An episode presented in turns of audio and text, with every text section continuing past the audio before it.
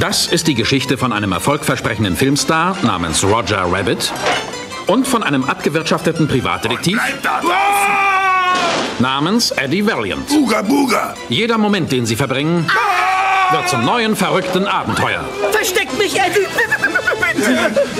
Das ist ein Film über Freundschaft, Nun mach schon los, mach, dass du hier rauskommst. Vorwärts, los, raus hier, mach schon raus! Liebe und Leid. Ich entschuldige mich dafür, dass ich dich an den Ohren gezogen habe. Für jedes Mal Ohren ziehen. Mord, Marvin Eckme wurde letzte Nacht von dem Hasen umgelegt. Du hast mich nie gesehen. Sex Ich würde alles für meinen Mann tun, Mr. Valiant. Alles. Nein! und Gewalt. Tricks, damit erwischt man sie immer. Wo der Hase sich aufhalten könnte, wissen Sie nicht zufällig? Sie sind wohl scharf auf Hasen. Die ganze Sache stinkt wie Windeln von gestern. Das ist eine Komödie. Anders als alle anderen. Ein Schwein geworden! Ich bin ein Trick. Ich bin nicht schlecht.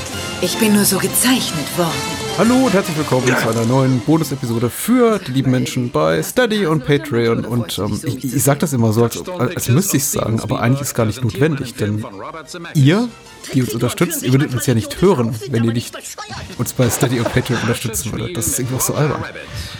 Es erinnert mich irgendwie so,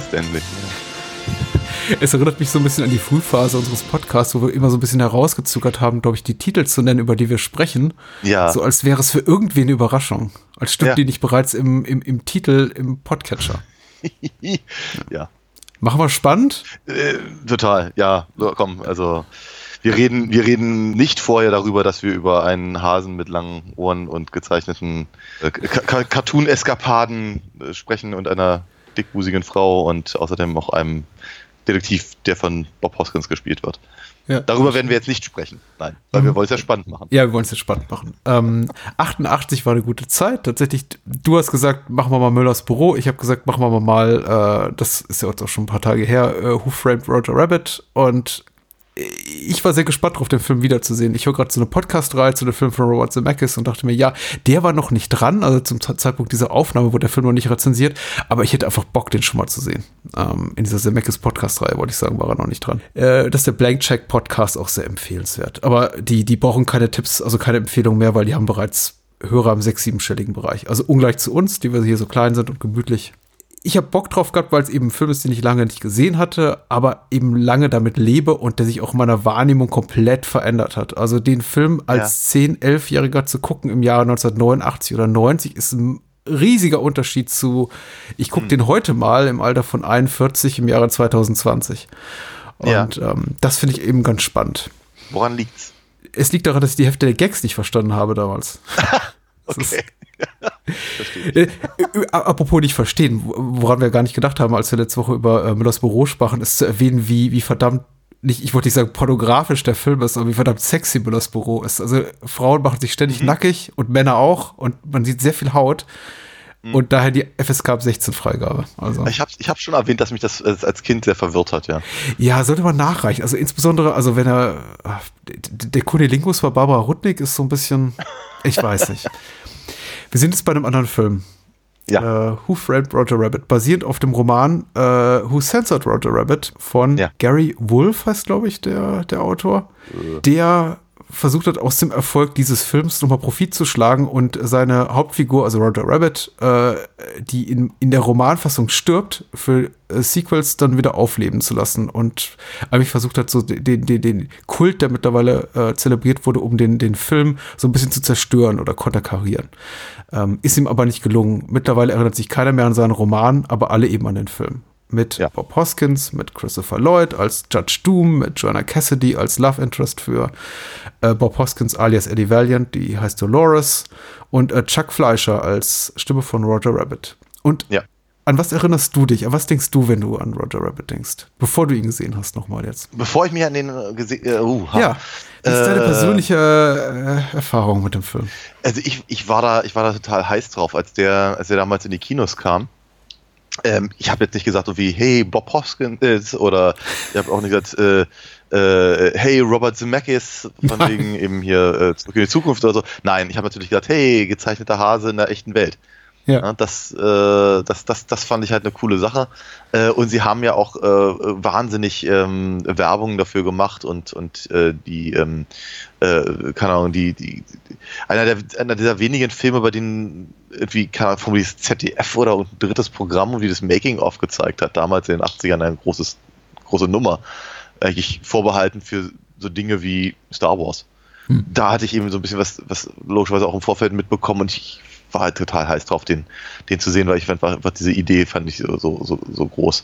Ja, sagen wir vielleicht, vielleicht auch Spaß am Dienstag äh, bedingt, ähm, äh, war das auch eine Zeit, in der ich mich eben ganz, ganz viel mit alten Cartoons beschäftigt habe und äh, die Bugs Bunny Show, wie hieß die denn noch gleich? Die hieß doch Bugs Bunny Show, oder? Hieß die so? Ich weiß es nicht mehr, keine Ahnung. Auf jeden glaube, Fall. Ja.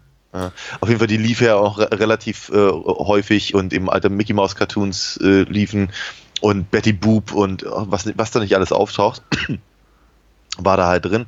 Ja, das, das, das waren alles so Sachen, die ich, die ich, die ich äh, hochinteressant fand und hat genau meine, meine, meine, meine Welle da irgendwie trafen. Und entsprechend war ich halt total heiß drauf, diesen Film zu sehen. Ich wurde auch nicht enttäuscht. Ich fand den, ich fand den richtig super, super toll, klasse gut und ich wollte eigentlich am liebsten da auch gerne noch mehr, mehr von sehen. Und am, also am allerliebsten hätte ich ja tatsächlich die, die Cartoons gesehen. Die, so, so, so wie wenn man ganz am Anfang hat, diesen, diesen Baby Herman Cartoon halt äh, sieht, den, den Dreh davon quasi. Ähm, das, äh, da, davon hätte ich gerne noch ein bisschen mehr gehabt, ja. Mhm, verstehe. Hast du den Film damals im Kino gesehen? Ja. Natürlich. Ja. Und ich habe ihn auch relativ schnell dann äh, Video gesehen, nachdem man, nachdem man ihn ausleihen konnte, ja. Ah, Die Gnade der frühen Geburt, ich bin neidisch. Also ich wollte, ich war damals auch total heiß drauf, aber habe ihn dann zwei, drei Jahre später im Fernsehen gesehen bei der Erstausstrahlung und meine Wahrnehmung, da, da war ich dann ungefähr in dem Alter, in dem du ihn im Kino gesehen hast, war äh, verkehrt. Die war vollkommen verkehrt von dem Film. Erstmal konnte ich nicht differenzieren zwischen Looney Tunes und Disney-Figuren zum Beispiel. Okay. Und, äh, ich ging auch davon aus, dass Roger Rabbit eine bereits etablierte Figur im Disney- oder Warner-Kanon ist. Äh, weil eben auch dieser, dieser quasi Kurzfilm davor geschnitten ist, der sich Ja. dann irgendwann als Dreharbeiten zu einem Baby Herman Cartoon ent entpuppt äh, und dann hier Joel Silver auftritt als Raoul J. Raoul. Ich finde übrigens gut, also Joel Silvers Schauspiel dafür, dass er eben Joel Silver ist, also mega Hollywood-Produzent und kein Schauspieler, ist richtig gut. Also ich, ich Ja. nehme es ihm ab, weil ich mich auch jahrelang fragte, wer ist das eigentlich? Ja. Also meine Wahrnehmung war einfach, ich, ich, ich glaube, das Besondere an dem Film, die, die technische Qualität oder überhaupt die Besonderheit, dass dort eben Cartoon-Figuren aus verschiedenen Welten zusammenkommen, diese, diese, diese Besonderheit, dieses Alleinstellungsmerkmal, was so oder so ähnlich wirklich nur zu diesem Zeitpunkt in der Geschichte von Disney passieren konnte, als Disney wirklich verzweifelt war und sagte, komm hier, wir mixen das mal alles zusammen und äh, Tron ist nicht so gut gelaufen und was ich, die Hexe und der Zauberer ist nicht so gut gelaufen und ach, äh, Kapp und Kappa und ein, ein, nicht, ich möchte nicht sagen, ein Flop nach dem anderen, aber es war eben die Zeit vor der Disney-Renaissance. Ja. Da konnte man so einen Film machen. Wahrscheinlich drei Jahre später hätten sie gesagt, pff, nie im Leben leihen wir unsere Figuren aus. oder. Natürlich nicht, ja.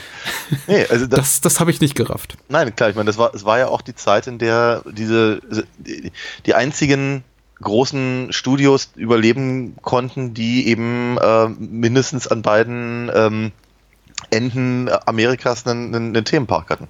Mhm. Ja, das war eben vor allem halt Warner und es war eben Disney.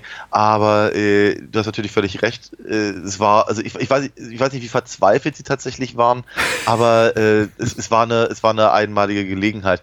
Und dennoch ist es ja so, dass sie äh, Ewigkeiten darüber diskutiert haben und ähm, äh, die, wirklich genau die Sekunden gezählt haben, wie oft Ja. welche Figuren aus welchem ähm, Studio äh, im Bild waren. Und ich meine, die, die berühmteste Szene, wenn eben äh, Eddie Valiant aus dem Fenster fällt und äh, Mickey Mouse und Bugs Bunny auftauchen, das, da, da, da wurden ja wirklich, da wurden die Wörter gezählt. Achso, ich dachte, die berühmteste Szene ist die mit Daffy und Donald. Aber das auch, wenn man es eben weiß, Ja, guckt man klar. sich die Szene an und denkt, ja, ja, genau, jede, Figur, jede beiden Figuren kriegt exakt gleich viel Einstellung. Genau, und ähm, das ist natürlich, ja. Äh, aber sagen wir mal, ich glaube, ich glaube, was die Leute damals mehr interessiert hat, war, glaube ich, der technische Aspekt. Das ist ja vermutlich auch das, was Rob- Robert Zemeckis, das, was ihn bis heute zu interessieren Ja. Und äh, diese, was da für ein Aufwand getrieben wird. Alleine, alleine die Geschichte mit, mit äh, äh, Roger, der in der Spüle untertaucht und dann zwischendurch auftaucht und eben ein bisschen, ein bisschen Wasser spuckt und dann kommt das Wiesel an und, und, und spritzt das Wasser. Das ist ja eine Riesenapparatur. Ja, ist eine Riesenapparatur, damit eben der, der, der Schlauchhalter das Wasser spritzen kann, über den dann eben Roger, Roger gezeichnet wird, bis hin zu der kleinen Mühle, wie man es immer nennen möchte, die dann eben platscht, damit das Wiesel halt ein bisschen mit dem Wasser spritzen kann. Es ist unglaublich.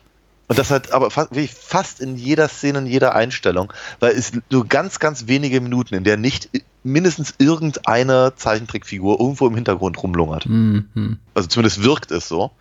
Äh, und das ist schon, es ist also ein, ein, ein, ein, äh, ein, technisches Meisterwerk.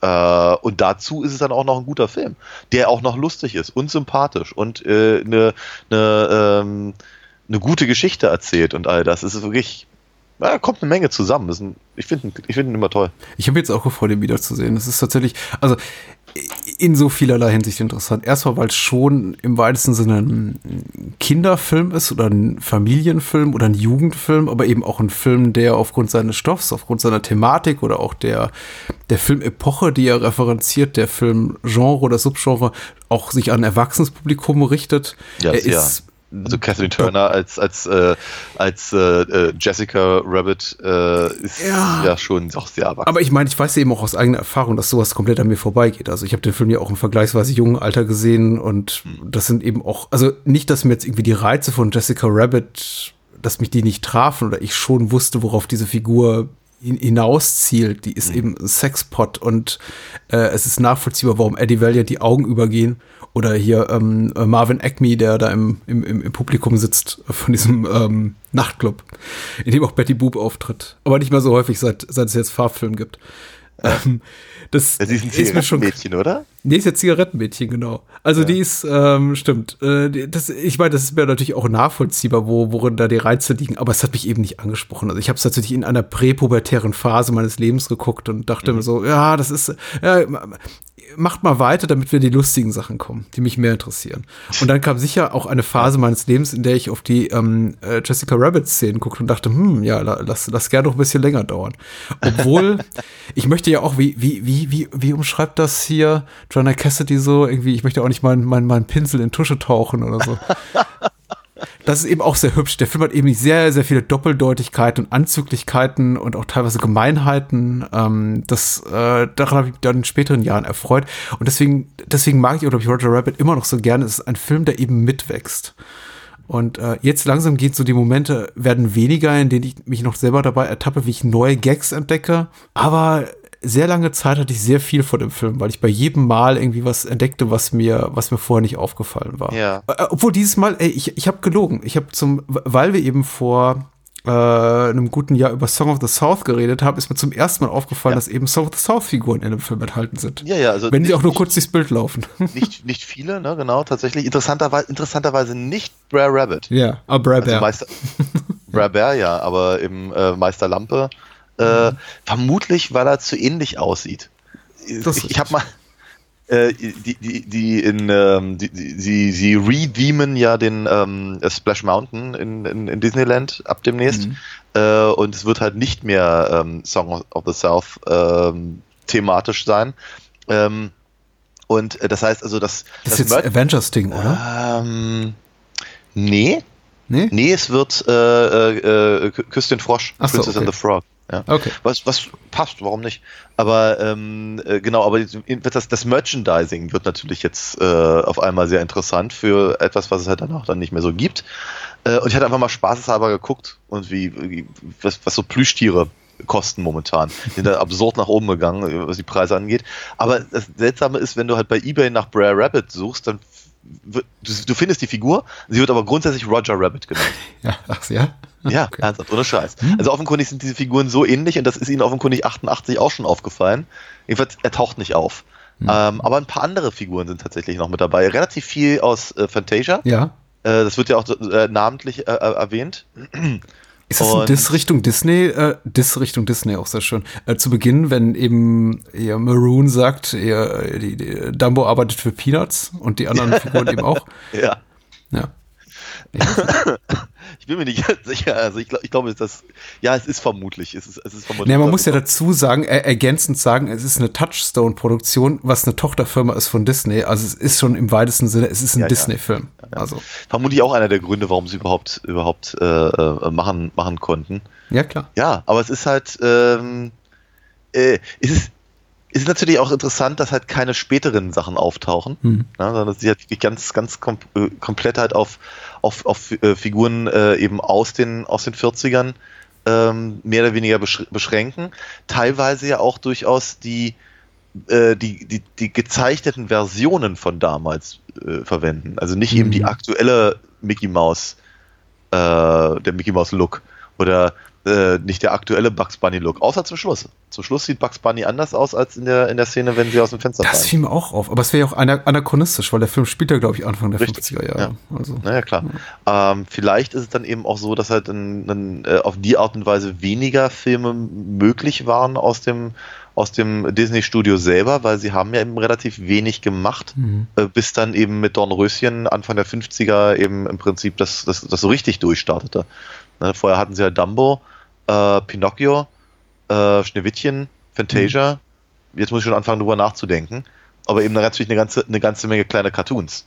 Und deswegen tauchen dann eben eher Donald Duck und, und, und, und Mickey Mouse auf als so. Und äh, die Warner-Figuren sind dahingehend vielleicht ein kleines bisschen leichter einsetzbar, weil sie eben auch einfach durch den, durch den puren Ausstoß an, an, an äh, Mhm. Kurzfilmen eine, eine viel, viel breiteres Spektrum hatten.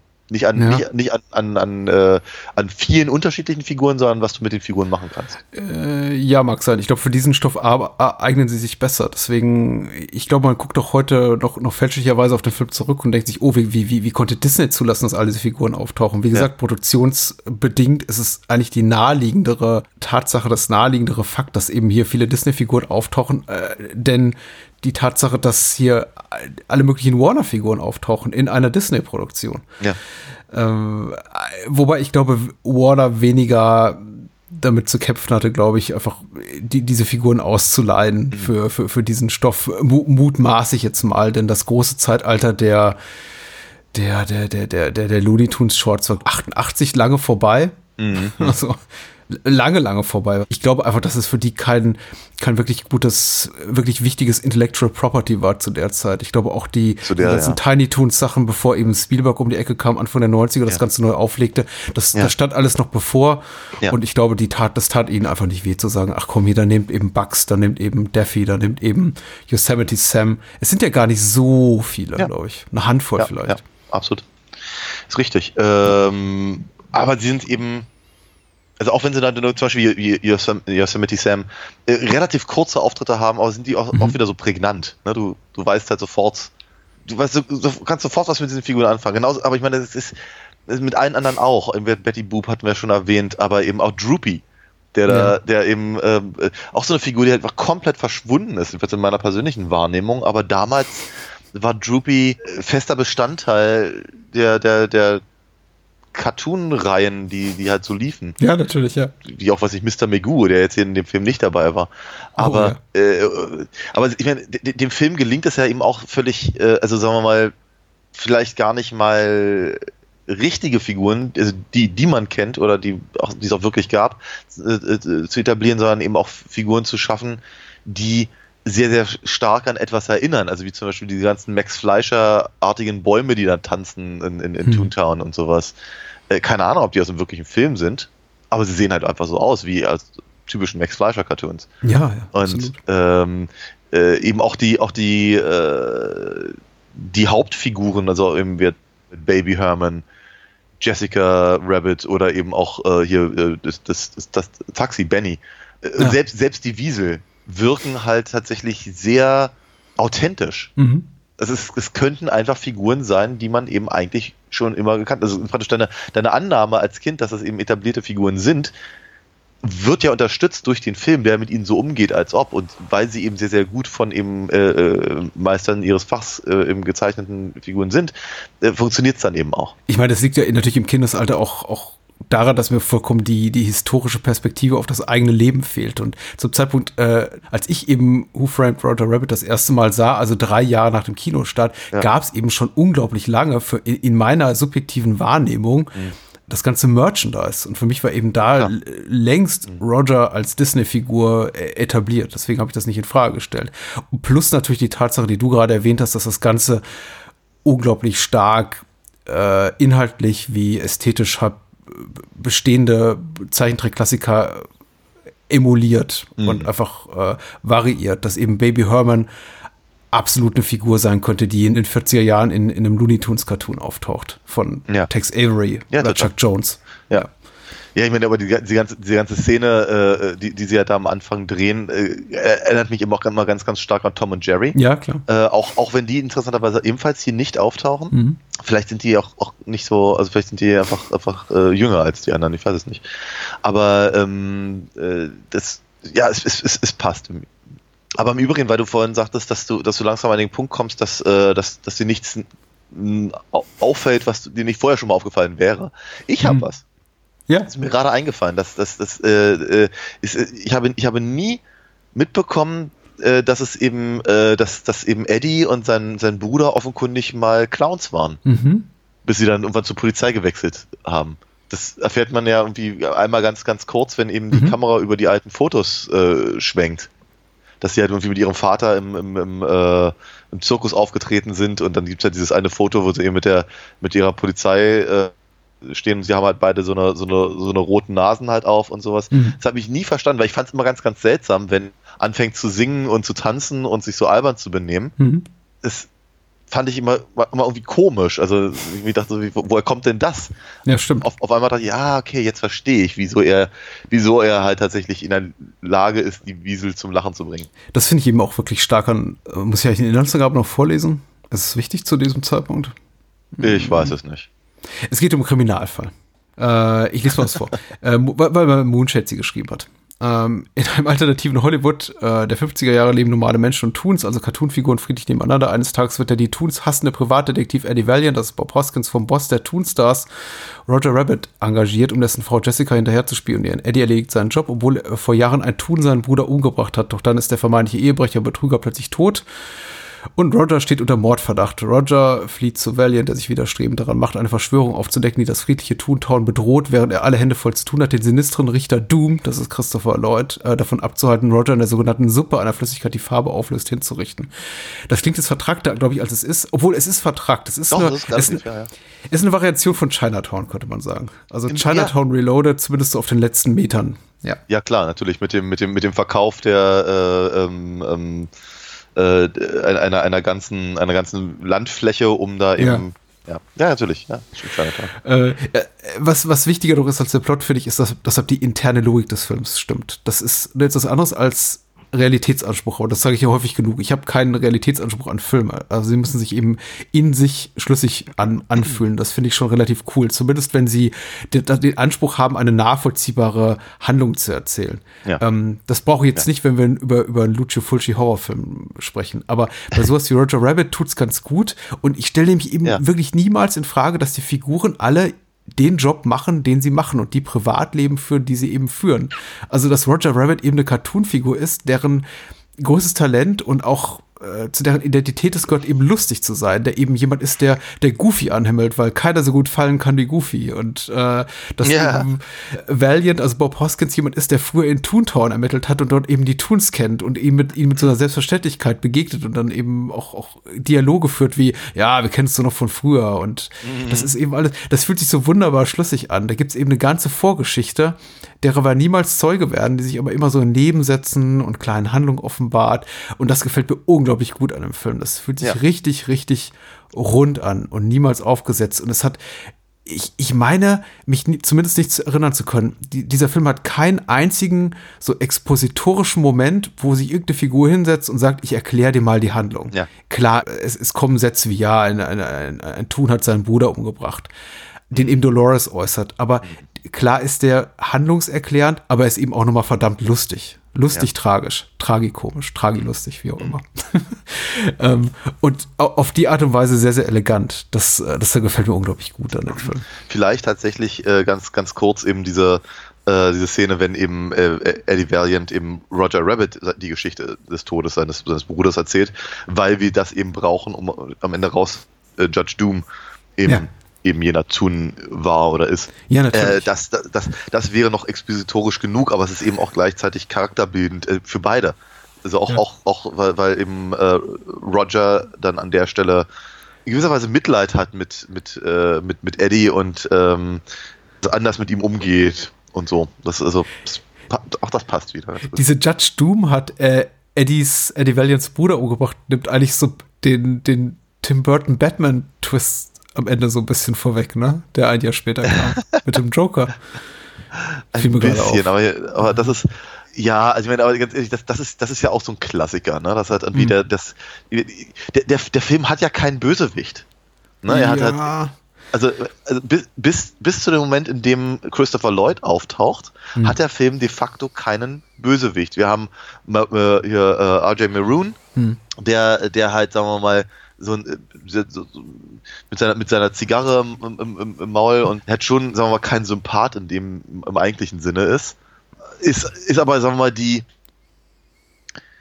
die eigentliche Geschichte eben, äh, ganz ehrlich, selbst zu, de, zu dem Moment, in dem, in dem, in dem Moment, bis zu dem Moment, wo wir rausfinden, dass eben es gar nicht darum geht, dass Eddie Valiant rausfindet, ob äh, Jessica Roger tatsächlich betrügt, sondern äh, Hm. eben, dass es um andere Dinge geht, ist ja ehrlicherweise nicht mal, nicht mal Acme der Böse. richtig, ja, ja. Weil wir, wir, wir lernen ihn kennen. Ich meine, im Deutschen hat er sogar noch die Synchronstimme von, von, von Ernie aus der Sesamstraße damals. Mhm, mhm. Äh, und so, also der Typ ist einfach erstmal lustig und sympathisch und, und wie nett und dann spielen sie Backe, Backe, Kuchen. Und Ja. ähm, was übrigens auch großartig ist. ähm, und äh, der, der Film hat eigentlich keinen wirklichen Bösen im, im, im, im, Eigentlichen Sinne, ja. ja, genau. Und, äh, und dann kommt eben Judge Doom. Das ist natürlich Judge Doom, und, und Judge Doom ist aber super böse und, und wirklich irr und unangenehm. Und Christopher Lloyd hat, glaube ich, äh, mal, mal, mal, mal was ganz anderes äh, äh, zu geben. Und ähm, er, ist, er ist auch echt, er hat auch echt gruselige Momente, muss ich ganz ehrlich sagen, immer noch. Ähm, Genau, aber dass, dass der natürlich in irgendeiner Form mit dem zu tun hat, was, äh, was, was der Hauptfigur passiert ist, äh, oder zumindest nichts Gutes im Schilde führt, das, das wissen wir ab dem Moment, ersten Moment, in dem er auftritt. Hm. Und so wie er eben auch mit, mit, äh, mit, mit Bob Hoskins Figur umgeht, wissen wir, dass der, dass der äh, keine guten Nachrichten bringt. Ähm, der größere Re Reveal ist ja nicht, dass, dass, dass, dass eben Judge Doom der, der Mörder von äh, Eddies Bruder ist, sondern dass Judge Doom ein Tun ist. Ja, klar. Ne? Und wie sie das zum Beispiel machen, fand ich eben auch. Also ich fand, also sag mal, das ist, das finde das finde ich das Einzige, was ich, wo ich irgendwie denke, naja, funktioniert halt nur so halb, weil eben dafür, dafür ist Christopher Lloyd einfach nicht gezeichnet genug. Hm, hm. Ja, und nu- nur, dass er dann eben halt komische Augen hat und, äh, äh, und eben eine, eine, eine- Hand, mit der er da entsprechend ähm, Dinge tun kann, Hm. macht ihn ja noch lange nicht wirklich zum Cartoon-Charakter, der, ich meine, irgendwo muss der ja aufgetaucht sein, in irgendeinem, also ir- irgendwo muss er doch gezeichnet worden sein, in irgendeinem, in irgendeiner, äh, in irgendeinem Kurzfilm oder irgendwas, damit er überhaupt in Sein gebracht wird, um dann eben Richter zu werden in Toontown. Ja, ich Also- Gi- gibt es denn, gibt es denn Cartoon-Figuren in, in Toontown, meinst du, die vielleicht nicht Filmen oder Fernsehserien entsprungen sind, die einfach nur da leben, so die, die 0815 Toons, von denen du niemals hörst, so die Kann, kann eigentlich nicht Honey funktionieren, Rabbit? Weil, Ja. Ja, kann, kann eigentlich nicht funktionieren. Zumindest was die interne Logik des Films angeht. Wenn, äh, spätestens wenn äh, Jessica sagt, äh, ich, ich, bin, ich bin nicht schlecht, ich bin nur so gezeichnet worden, Hm. bedeutet es ja, dass es eben offenkundig eine Möglichkeit gibt, eben solche Figuren ins Leben zu bringen. Woher kommt denn Lina Hyena, die Eddie Valiant verfolgt, die, die erstmal fälschlicherweise für, für Jessica Rabbit hält? Ja, ke- keine, keine, keine Ahnung, aber vermutlich eben auch. Also ich, ich, ich, ich, musste bei der Figur so ein bisschen an, äh, äh, äh, wie heißt sie, Elmira denken. Ja, klar. ein paar Jahre später in den Tiny Toons dann, ne? Aber so, so, so eine Figuren gibt's bestimmt, ne? Also wir, das ist ja nicht so, wir, wir haben, wir haben ja hier Figuren, die eben offenkundig nicht aus der Real, also aus unserer Welt da, darüber kommen, wie eben mhm. Mickey Mouse und so. Aber eben die ja offenkundig durchaus Figuren aus dieser Welt sind. Ja.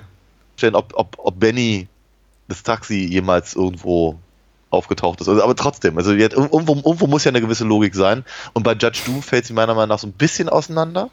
Mhm. Ähm, aber es ist gleichzeitig eben auch so gut gemacht und es ist eben auch eine, eine, eine, eine durchaus sehr spannende Szene, die eben auch äh, äh, wiederum technisch eben sehr, sehr gelungen ist, äh, wenn das dann halt im Show, Showdown ist und auch ein sehr, sehr befriedigendes Ende quasi. Oh ja, das kann man sagen. Also ich habe es mir sagen lassen, dass es äh, jüngere Kinder doch traumatisiert hat, diese Szene, oh ja. die eben seine Cartoon-Augen da erscheinen. Ich war da doch, glaube ich, schon wieder so ein Ticken zu alt, um mich davon wirklich gruseln zu lassen. Ich finde es auch heute nicht so wirklich gruselig, aber ich kann mir vorstellen, dass wenn man oh, das im Alter von ich glaube, an Judge Doom finde ich tatsächlich am, am überraschendsten oder am, am nachhaltig beeindruckendsten die Tatsache, dass er eben die, die, ich konnte die so richtig meinen Finger drauflegen, aber beim jetzigen Gucken meine ich, äh, es identifiziert zu haben, warum er mich so irritiert ist, dass er wirklich die einzige Figur ist, für deren Handeln ich keinen rationalen Beweggrund sehe. Er ist einfach so die, alles bis dahin ergibt für mich Sinn innerhalb der internen Logik des Films. Warum Roger so handelt, warum äh, Marvin Acme so handelt, warum Jessica ja. so handelt, warum alle machen eigentlich ihren Job, mehr oder mhm. weniger gut, folgen ihren Gefühlen, mehr oder weniger Gewinn bringt. Und Judge Doom kommt einfach so die Handlung wie dieses komplett nicht erklärbare anarchische Element. Und es wird so weg ja. erklärt mit, ja, das ist Judge Doom und macht das und das. Aber warum er, ja. woher er kommt, wie du schon richtig sagst, oder warum, wie er in diese Rolle, in diese Rolle reingekommen ist, in diese offenbar sehr juristisch sanktionierte Rolle eines, eines Mannes, der hat Jury, Richter und Vollstrecker Henker. ist in einer Person und, und Henker ist in einer Person und hat durch die, durch, durch das LA des Jahres, durch das Hollywood des Jahres 1950 geht und einfach da alle, alle Tuns wegschmelzen kann in der Soße, im Dip da. Das wird niemals wirklich erklärt. Nee, nicht wirklich. Vor allem, weil es ist ja eben so, wir, wir, wir haben ja relativ, wir, wir können ja relativ gut etablieren in dem gesamten Film, dass alle Welt Cartoons also Toons mag. Ja, natürlich. Alle finden alles finden sie, finden sie ja toll. Teilweise werden sie vielleicht ein bisschen ausgenutzt. Vielleicht werden sie auch nicht immer, immer super gut behandelt. Aber grundsätzlich, jeder liebt Toons. Deswegen ist ja Eddie Valiant so ein, so ein, so ein schräger Charakter, weil keiner verstehen kann, wieso er keine Toons mag. Ja. Deswegen ist auch Dumbo so gut gewählt zu Beginn, weil jeder liebt Dumbo. Also es gibt auch immer Figuren so über Disney, Warner, äh, egal, MGM-Figuren, über die kann man streiten. Aber Dumbo, der ist doch süß, den liebt doch jeder. Ja, im Prinzip ja die Notwendigkeit, Toons aber eben offenkundig so unter Kontrolle zu halten, das scheint, das scheint auch nicht ganz nachvollziehbar zu sein. Und dann eben, mhm. das ist immer auch so, ganz, ganz, ganz, ganz schlimm, wenn der arme kleine hupende Schuh da äh, oh, ja. in, in, den, in die Suppe getaucht wird. Das ist, das ist mies. das ist fast schon, das ist fast schon Snuff, also ja, im, ja. im Kontext dieser Welt. Total. Du, du, hast, du hast völlig recht. Also irgendwie, es ist schon, es wo der herkommt, warum der, warum der da sein muss. Weil es, es ist ja auch so, dass eben, äh, ich, ich glaube, Roger sagt ja auch irgendwann, dass ein, dass ein Tun einem Menschen gar nichts antun kann. Mhm. Also, erstens, warum kann Judge Doom das tun? Ja. Und zum Zweiten, warum, warum, selbst, selbst wenn er eben nicht ein Tun wäre, äh, warum, warum müsste er so drastische Maßnahmen ergreifen für, äh, für eben, sagen wir mal, äh, äh, Figuren, die halt eigentlich niemandem wirklich was zu Leide tun können. Ja. Ähm, und im Übrigen wollen wir gar nicht darüber reden, dass er, wenn, wenn das eben tatsächlich so ist, wie ich es gesagt habe, dass eben irgendwie, irgendwie jemand diese Figuren ausgedacht hat, gezeichnet hat, in einen Film gepackt hat und jetzt leben die da in Toontown, kann er ja nicht einfach rumrennen und die IPs von anderen Menschen umbringen. Die IPs von anderen ne? Menschen, oh Gott. Äh, ja. So zynisch sind wir schon, dass wir das so bezeichnen. Na, du, hast, ja. du, hast, natürlich recht.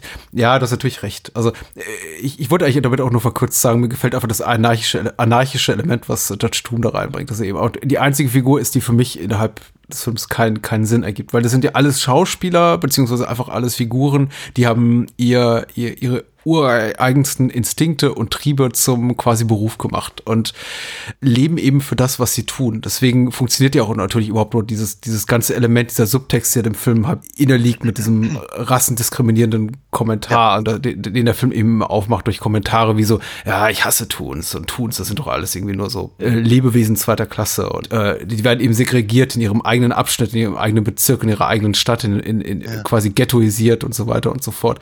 Mhm. Das ist äh, wie gesagt, irgendwie alles schlüssig und da kommt eben Judge Doom da rein und man fragt sich ganz, ja, okay, was, was soll denn das? Was ist denn das für eine Figur? Ja. Aber das braucht der Film eben auch. Dadurch bezieht er eben eher eine Spannung als durch seinen eher verworrenen Krimi, Krimi-Plot, der, ich finde, zwar sehr gewitzt ist, wie gesagt, als so eine Variation von Chinatown, aber ich glaube, für diese Art von Stoff oder Publikum, den, den Roger Rabbit anspricht, fast unnötig kompliziert. Und der Film gibt's ja irgendwann so ein bisschen dran. Äh, ist Ja. nicht so wirklich interessiert, das weiter zu verfolgen. Geschenkt. Ähm, dafür macht er auf, auf so vielen anderen eben vieles gut. Es gibt auf der, auf der Blu-ray und auch früher auf der DVD gibt's diesen, diesen Zusammenschnitt von Vorher-Nachher-Szenen, also in dem man einfach Bob Hoskins sieht vor Greenscreen und den irgendwie halb, halb äh, zusammengezimmerten Kulissen, wo sie dann eben später einfach Sachen drüber pinseln und wie er sich da zu, zu äh, ähm, zurechtschlagen muss mit komischen Apparaturen, die ihm eben ja Wasser ins Gesicht spritzen und so weiter und so fort. Und ähm, ich hatte vergessen, ich vergesse immer, wenn ich den Film gucke, was für ein Aufwand dahinter steht, wie du es Ja, auch vorhin ja. schon so richtig beschrieben hast. Und das eben in einer Zeit lange, lange, lange vor dem jetzigen Greenscreen-Zeitalter, wo man eben, glaube ich, auch mittlerweile als Schau- Schauspieler schon von, von der Pike auf so darauf gedrillt wird, gut performen zu können in dieser Art von Umgebung. Ja. Ich, kann, ich kann mir nicht vorstellen, wie es damals Bob Hoskins erging, Ende der 80er Jahre, auf diese Art und Weise schauspielern zu müssen. Ja. Das muss, Aber- muss schwierig gewesen sein. Ja, ne, andere, ich ich, ich, ich, ich frage mich immer tatsächlich, wie schwierig sowas tatsächlich ist, weil ich meine ganz ehrlich, ich guck, ich guck, äh, weiß ich meiner, meiner meiner Tochter beim Spielen zu und erinnere mich, wie ich früher gespielt habe und Mhm. ich habe immer mit irgendwelchen Gegenständen und und und äh, Figuren und äh, anderen Leuten und äh, Settings quasi interagiert, die gar nicht da waren. Ja. Von daher denke ich mir, nee, so schwer kann es nicht sein. Ähm, andererseits, man sieht, man sieht ja durchaus halt, äh, Schau Schauspieler, die damit einfach deutlich weniger gut klarkommen als andere. Also was ich sehe, Ja. Liam Neeson zum Beispiel als, als Qui-Gon. Offenkundig nicht das Problem damit hat. Ja, ähm, und so, und da muss man schon ganz ehrlich sagen, dass eben äh, die gesamte Besetzung, die ganz, gesamte menschliche Besetzung, die eben interagiert mit, äh, mit Toons, und das ist halt hauptsächlich logischerweise Bob Hoskins und Christopher Lloyd und ein bisschen eben vielleicht noch Joanna Cassidy, zumindest im großen Stil und auf lange Sicht Ja. im Film, aber die sind eben alle schon sehr, sehr, sehr, sehr gut. Ja. Äh, und, und eben gerade darin halt so zu tun, als wäre etwas da, was eben offenkundig beim Dreh selber nicht da ist, so dass es dann eben wirklich super funktioniert, wie das dann eben äh, ähm, praktisch zusammengefügt würde, weil daran, da, damit steht und fällt der Film. Ja, Natürlich, natürlich. natürlich ist die Animation, also die Qualität der Animation und die äh, Charakterisierung der Figuren ähm, äh, und sagen wir mal so die, die, die Dynamik eines Roger Rabbits äh, ist natürlich der Selling Point, mehr oder weniger. Das ist, das ist wichtig und ansonsten äh, geht es einfach komplett nach hinten los. Aber wenn eben die Menschen nicht mit ihnen interagieren, ist der Witz weg. Ja, Das ist der Grund, warum man diesen Film sieht. Zu sehen, wie Bob Hoskins mit einem Hasen interagiert. Ja, natürlich. Und ähm, da, da haben sie halt wirklich ein paar Leutchen gekriegt, die halt wirklich verdammt gut darin Ja, vielleicht war es auch von mir falsch formuliert. Ich glaube, ähm, dass all diesen sehr talentierten Menschen genug Schauspielkunst gegeben ist, um so sowas zu performen, das äh, daran, daran zweifle ich nie. Aber ich glaube einfach, ich denke trotzdem, es kostet gesundes Maß an Überwindung, sich so zum Affen zu machen. Also ja. sagen wir mal so, mit dem Gedanken schon zu spielen, das könnte jetzt alles komplett in die Hose gehen, denn das Ja. ist ja eine zum damaligen Zeitpunkt noch nicht wirklich etablierte Art des Filmemachens. Also nicht, dass es jetzt der erste Mix ist aus Real Mhm. Ja, und äh, Animationsfilm, jetzt mitnichten. Nee, Aber was- es ist trotzdem Coonskin und sowas war, glaube ich, früher, oder? Von ähm, Dingenskirchen. äh, Ralph Bakshi. Ja. Ja, Äh, na, ja, und klar, und ich meine auch, auch in der Disney-Tradition. Also es gibt ja jede Menge. äh, Ja, klar, meine, von, Mary Poppins äh, von, von, von Mary Poppins bis Song of the South äh, genug real äh, Live-Action-Animationsfilm-Mixe. ähm, trotzdem natürlich in dieser mit, mit dieser Ambition, wie es hier, äh, wie es hier, wie es hier Roger Rabbit macht, war das eben niemals vorher gemacht. Das eben, das waren eben immer so die, die, die, die Showcase-Set-Pieces in diesen Filmen, wie, wie Mary Poppins oder Song of the South. Da gab es eben diese fünf bis zehn Minuten Animations-Realfilm-Mix und das ist eben, das waren eben so die Momente, die maßgeblich, für die man dann eben auch ins Kino ging. Wohingegen eben sowas wie Roger Rabbit über 100 Minuten fast, fast durchgehend diesen, diesen Mix bietet. Und dann eben auch noch ähm, in, in wechselnden Umgebungen von äh, einem sehr, sehr realitätsnahen Umgebungen, die möglichst authentisch das, das Hollywood der, der, der frühen 50er Jahre abbilden wollen, bis eben zu so einem, so einer Umgebung wie eben Toontown, die komplett, komplett artifiziell ist, wo sich ja Bob Hoskins nur noch durch ein, weiß nicht, durch grün bemalte Kissen bewegt, äh, durch Ja, eine ja. Umgebung aus grün bemalten Kissen. Also das ist, Ja, äh, ja, ja. ich meine, was, was haben die dem Kerl angetan? Allein die, allein die Sache, wo er zu Droopy in dem äh, Fahrz, äh, Fahrstuhl steigt und eben erstmal an die Decke Ja. gepresst wird und auf den Boden gepresst wird. Die, Ja. die, die, die mussten dafür Bob Hoskins in Ermangelung digitaler Tricktechnik wirklich wahrscheinlich in so ein, in was musste die da reinstecken? In eine Box, aus der nur sein Kopf rausragt. Und, Ja, vermutlich ja. ja. ja. Für, für, für, für, für einen Shot, der keine, keine 10 Sekunden zu sehen ist, ja. Äh, Und ich glaube einfach dazu gehört ein gesundes Maß an Vertrauen. Deswegen, Oh ja. ich habe ein, zwei Mal gelesen, äh, dass es verdammt mutig war, jetzt seitens Disney und Zemeckis und äh, aller Beteiligten einen, einen nicht etablierten Star, Hauptdarsteller wie Bob Hoskins für die Hauptrolle zu wählen. Ich glaube aber auch, es war ein bisschen der Notwendigkeit damals geschuldet, weil sicher viele, viele große Stars gesagt haben, weißt du, darauf habe ich keinen Bock, wie sechs Monate Dreharbeiten und ich spiele mit niemandem. ich, ich, ich rede mit einer mit, mit, mit ein paar Handschellen, äh, sieben Drehtage lang. Nee, danke. Ja. Also ich, ich, ich, ich lese gerade tatsächlich, dass äh, Spielberg wollte wohl eigentlich Harrison Ford haben. Ja, das habe ich auch gelesen. Ja. Und äh, ansonsten ja, wir die, die gesamte Riege von damals halt beliebten äh, äh, Komikern, Chevy Chase, Bill Murray, Eddie Murphy, alle, alle wurden so irgendwie. Die Chevy Chase Sache habe ich auch gehört. Ich weiß nicht. Und ja, Chevy Chase könnte ich mir sogar, hätte ich mir sogar vielleicht sogar Mhm. noch vorstellen können. Zu dem Zeitpunkt ginge das gerade noch. Also gerade allein durch seine Fletch-Geschichten und so. Aber er wäre vermutlich bei weitem nicht so ein sympathischer äh, Eddie Valiant gewesen. Wie, wie, wie, wie Bob Hoskins jetzt. Ja, natürlich. Ich meine, äh, nee, Chevy Chase ist für mich eben auch so per se kein Underdog. Ich glaube, wir hatten das auch kurz angeschnitten, als wir über den ersten Vacation-Film gesprochen haben. Ja. Und ich vielleicht auch schon, als wir über Christmas Vacation gesprochen haben. Ich tue mich immer ein bisschen schwer damit, Chevy Chase als jemand, der vom Leben geschasst ist, Ja. wahrzunehmen. Aber vielleicht liegt das auch nur daran, an, an dem Kontext der Filme, in dem wir ihn bisher gesehen haben oder wir ihn zusammen mit, äh, rezensiert haben, nämlich immer so als, als Wohlstandsbürger mit einer attraktiven Frau. Ja. Und denke ich immer so, ja, hm, äh, Bob Hoskins ist eben der, die naheliegendere Wahl für jemanden, Ja. dem das Leben nicht so gnädig mitgespielt hat und dem ich auch eher so einen alkoholkracken, abgetakelten Privatdetektiv abnehme. Aber Mhm. ich halte es auch nicht für komplett unwahrscheinlich, dass Chase diese Rolle hätte füllen können mit Leben. Bei, bei Harrison Ford hingegen, ich weiß nicht. Vielleicht war es die naheliegende Idee durch Blade Runner oder sowas. Blade Runner war ein Mega-Flop. Den, aber Harrison Ford war kein Mega-Flop zu dem Zeitpunkt nicht. Das stimmt. Und, und, äh, und er hat halt nun mal, sagen wir mal, das, das, das Bild des, des Trenchcoat tragenden Detectives, äh, Detektivs, äh, schon sehr geprägt. Und äh, Blade Runner war ihm ja natürlich, sagen wir mal, rein visuell sehr erfolgreich oder äh, einflussreich. Und äh, ich glaube, jeder, der was, was auf sich hielt, fand eben auch in den, in den 80ern Blade Runner schon toll.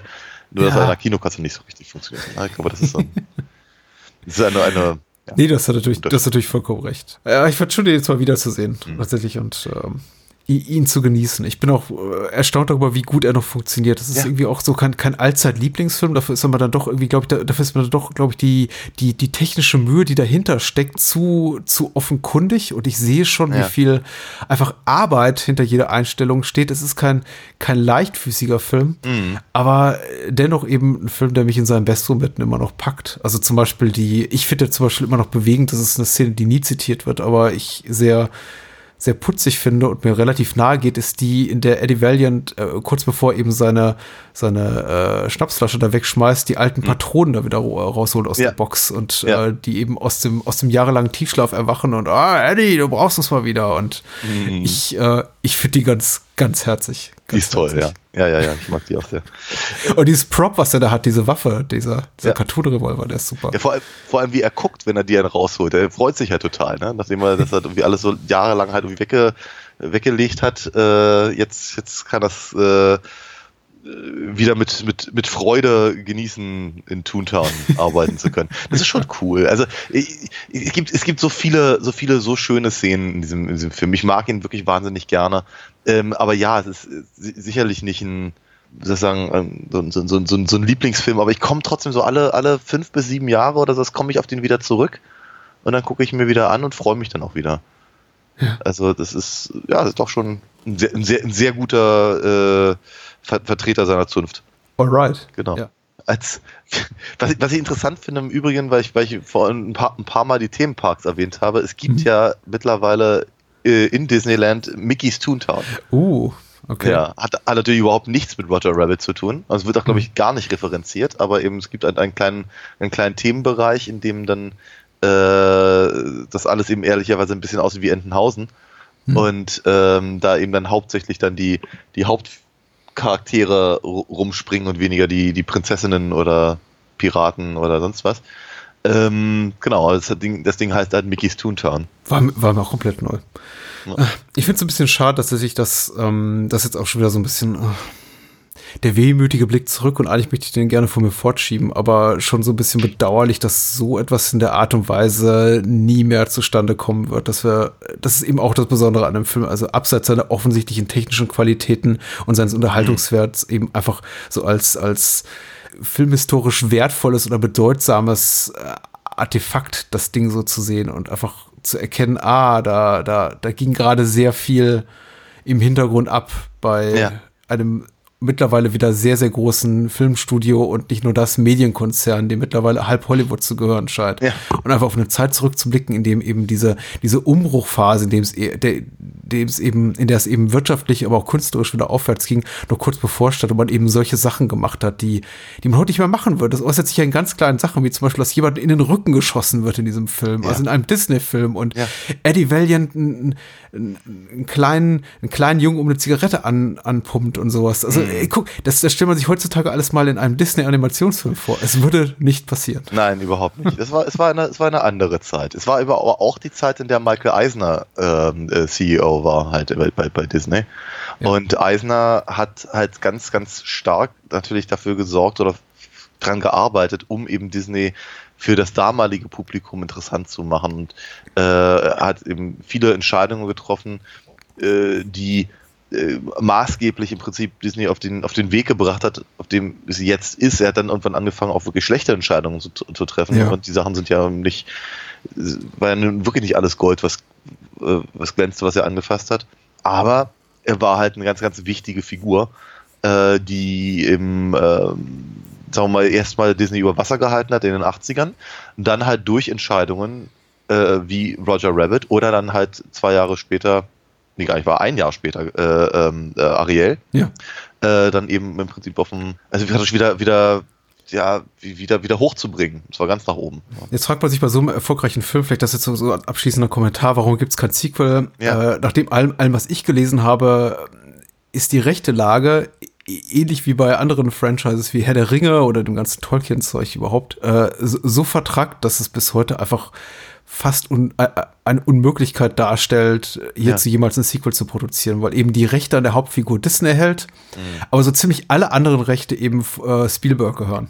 Ah, okay. Und die beiden eben nicht mehr übereinskommen. Und damals kam eben äh, Spielberg mit seinen, mit, mit, mit, mit wehenden Fahnen und seinem frisch gegründeten Emblem Entertainment zu Disney und sagte, gebt ihr mir die Kohle, damit ich den Film produzieren kann mit meinem Kumpel, mit meinem Protégé Robert Zemeckis, den er gerne machen will. Ja. Und sowas wäre heute einfach nicht mehr möglich. Dafür besorge ich euch einen Hit. Und ich kriege alle Einnahmen. Und so war es dann wohl auch damals. Also Mhm.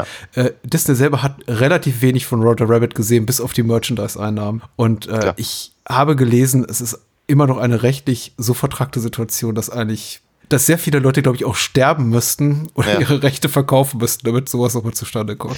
Was? Ja, sagen wir mal, interessanterweise läuft ja aber äh, Roger Rabbit auf Disney Plus. Ja. Das sind sowieso ein paar Sachen, wo, wo ich mich echt wundere, wie Na klar, weil es ein Touchstone-Film ist. Und Ja. Touchstone gehört Disney, ja. sicherlich, aber wa warum zum Beispiel Don Bluth äh, Filme da auch laufen, verstehe ich immer noch nicht, aber bitte.